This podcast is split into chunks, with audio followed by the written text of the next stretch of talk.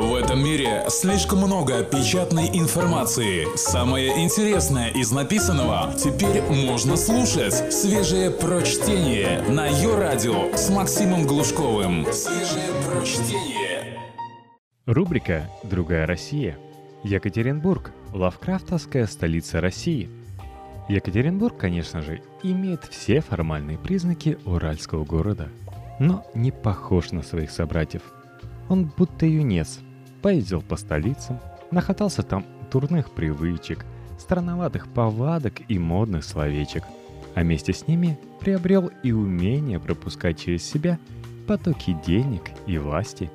Он не консервативен, он предпочитает аккумулировать, и если согласен на какие-то перемены, то принимает их по-провинциальному медленно и вязко.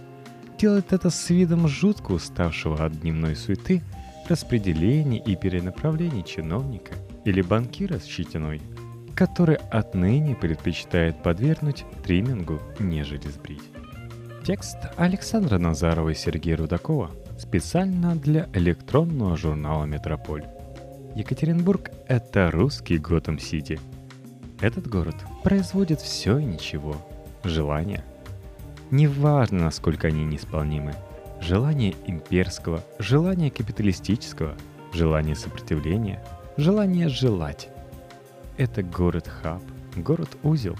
Поэтому он даст, сдаст и продаст вам все, но возьмет свой процент, будь он выражен во времени, пространстве – деньгах или иной мере.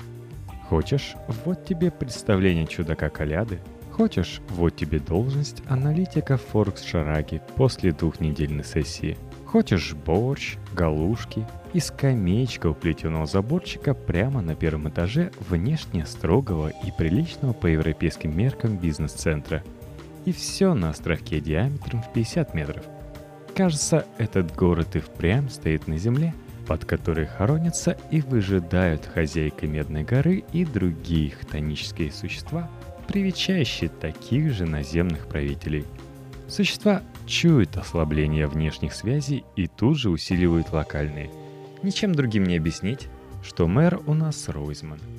Знаменитые уральские грязи, от которых не может избавиться даже столица региона – представляются лимфой, сочащейся из лавкрафтовских сгустков, а вовсе не фиаско муниципальных служб в вопросах благоустройства. Не крахом всех этих когорт отважных муниципальных работников, завозимых из Центральной Азии, после трудов, ютящихся в не вполне легальных пеноблочных бараках, издали похожих на модели класса «Звезда одна», зато с полумесяцем. С год назад одну такую халупу построили из ASO контейнеров. Могло быть стильно, но владелец взял и прикрыл все желтым кирпичом. Гаденький желтый у нас от чего-то любит, считая его подходящим торжественным, в том числе и для резиденций органов власти. Мигранты уже благополучно влились в общество Екатеринбурга. Иногда они воспринимаются как неотъемлемый механизм города – Переговоры кондуктора и водителя маршрутного автобуса заменяют в поездках радио. Хотя мы и не понимаем, о чем они говорят и о чем вообще можно так долго и не монотонно тараторить всю дорогу. Но ведь мы и посыл русскоговорящих гостей студии и ведущих-то не всегда улавливаем. Мы не удивляемся чуждой речи. В магазинах процветают отделы халяльной продукции. Мигранты создают особый стиль в одежде. Бюджетный, но с намеком на тусовочную природу. Черт, да не ощущает себя поувереннее нас. Единственное, что еще вызывает некоторое удивление у публики, так это их коллективный кочующий шоубинг. Будто у цыган посмотрели. Вот набежала плотная стайка круглолицых девиц, наполнила зал шуршанием родного языка, пощипали бирки, потерлись о стойки и испарились. После такого резкого наплыва очевидец какое-то время иначе воспринимает казавшееся до того засилием размытое присутствие уроженцев станов на улице. Екатеринбург подвержен желаниям, может быть и Москвой, и Петербургом, а местами и Дубаем. Исполинские торговые центры, пустыни-пустыри, невнятные жилые дома, пустыни-пустыри, повторить по кругу. Дубаем который по иронии судьбы и отнял у города бремя хлопот, приятных и тревожных, по организации Всемирной выставки 2020 года. Вместе с впавшей кому за некоторое время до того программой «Столица», предусматривающей создание в городе собственного Москва-Сити, это означает, что у города нет какого-то точного и негласно одобренного своими кумирами вектора развития. Опять же, хтоническим существам на радость. Ведь город все равно останется центром притяжения. Но кругом глобализация, однако, так что ему придется двигать псевдоподобиями, тыкать ими в окружающее пространство, пытаясь нащупать новые связи и уловить волны даже от раздражителя. Ведь враги — это модно. Есть, правда, одно существенное отличие Екатеринбурга от упомянутых городов, объяснимое глубокой континентальностью. Он с пренебрежением относится к своей реке. Сначала эксплуатировал, попутно спровоцировав ожирение до размеров пруда – Теперь же бесславно выпускает из ухоженных гранитных берегов петлять куда-то туда, едва та покидает исторический центр и расположенный южнее Дендрарий. От ощущения презрения спасает лишь плотинка, имитирующая водопад, и тем демонстрирующая реальную мощь покоренной стихии, а также высотка-гостиница, нареченная и сетью, и составляющая часть символического конструктивистского комплекса – в плане выглядящего как серп и молот на одной палке. Это выражение горизонтальных сил вертикалью, перенос векторов, характерная черта города. Только свежее прочтение на Йо-Радио. У Екатеринбурга все плохо с осями и плоскостями. Город сопротивляется геометрии.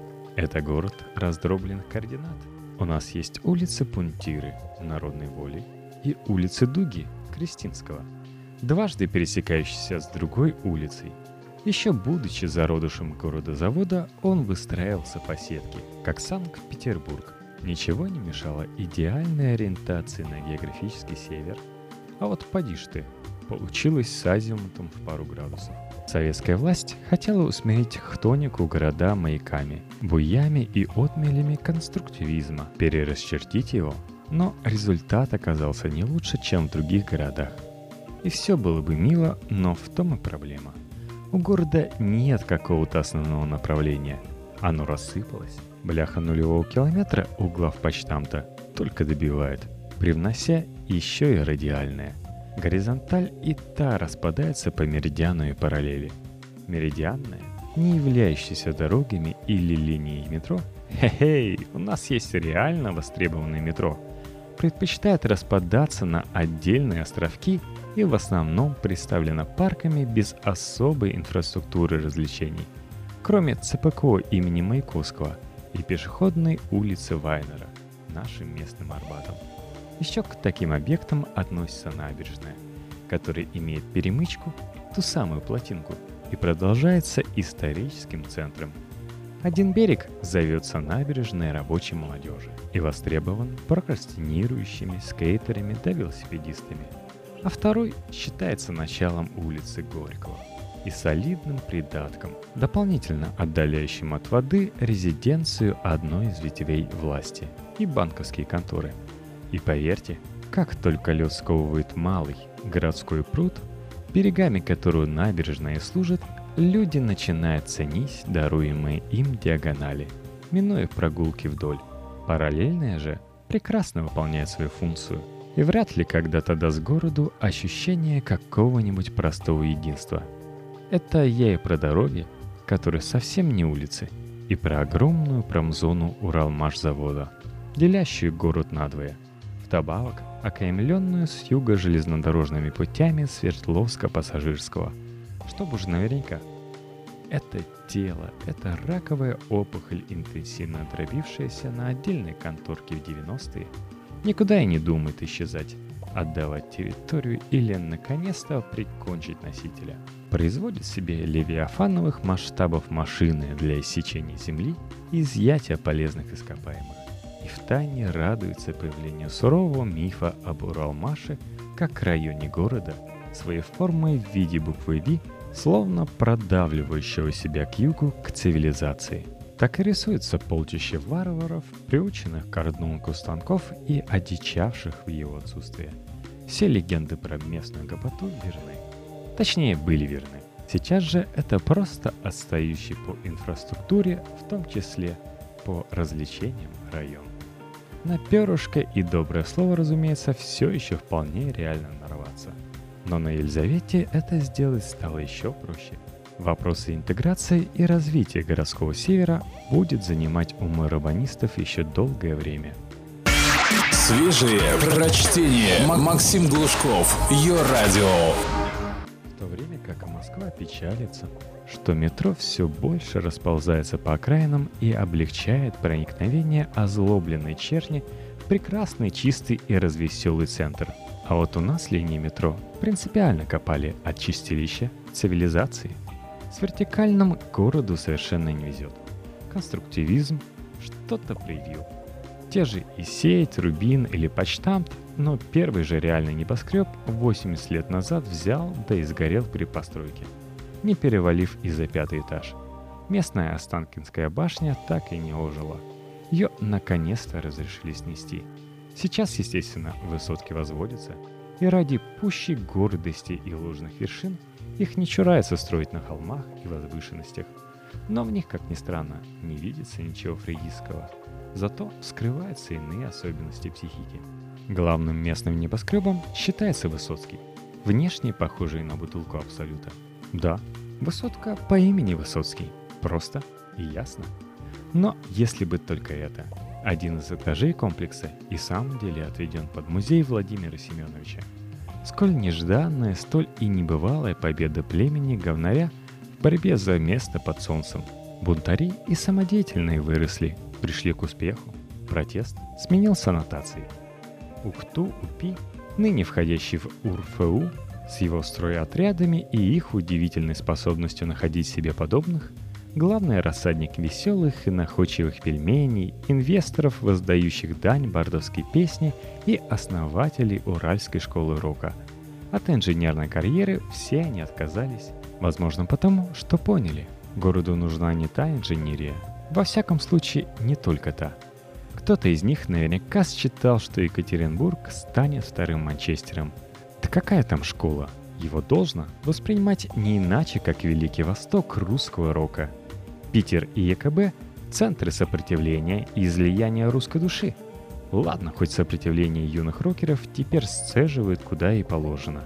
Воды Белоярского водохранилища, где АЭС, да, на фирменном фесте. Если вас интересуют другие суб- и метакультуры, скажем, хипстеры, то с ними все хорошо – сидят себе в дружбе, Камчатке или четырех комнатах и в ус не дуют. Еще когда-то в Екатеринбурге был полнокровный стрит-арт. Он и сейчас есть и хорошо себя чувствует. Заново открывает поверхности, приносит позитив, очеловечивает пространство. В общем, пыхтит и варит. Но вы Пару лет назад его скопили жестким наездом на группу «Злые», подарившую нам Адика Гитлера в витрине Адидаса и Иисуса, показывающего факт местному аналогу ХХС, выхолащивают и инкорпорируют, вводя туда собственную бюрократическую институцию, легитимацию через одобрение у единого куратора. Вот достанут из землицы Уральской, начнут вскрывать заложенные в СССР капсулы времени, и не будет в них ни слова о хипстерах, рокерах, ни одной фотокарточки стрит-арта. Не будет там ничего, к сожалению, и о парнях, подаривших нам птицу Ейм и четыре позиции Бруна. А будут там материалы про самоотверженность и труд, про материализм и производство, про идеи и людей. Не знаю, какой тогда будет страна, будет ли жизнь казаться жителям настолько сытной, комфортной и пресной, что увиденное откроет им глаза, или же будут они настолько лишенными смысла и средств к существованию – что откроются уже рты с требованием оживить промышленное нутро города. Или же воззовут они к хозяйке, а та им расскажет о желаниях и платит за них –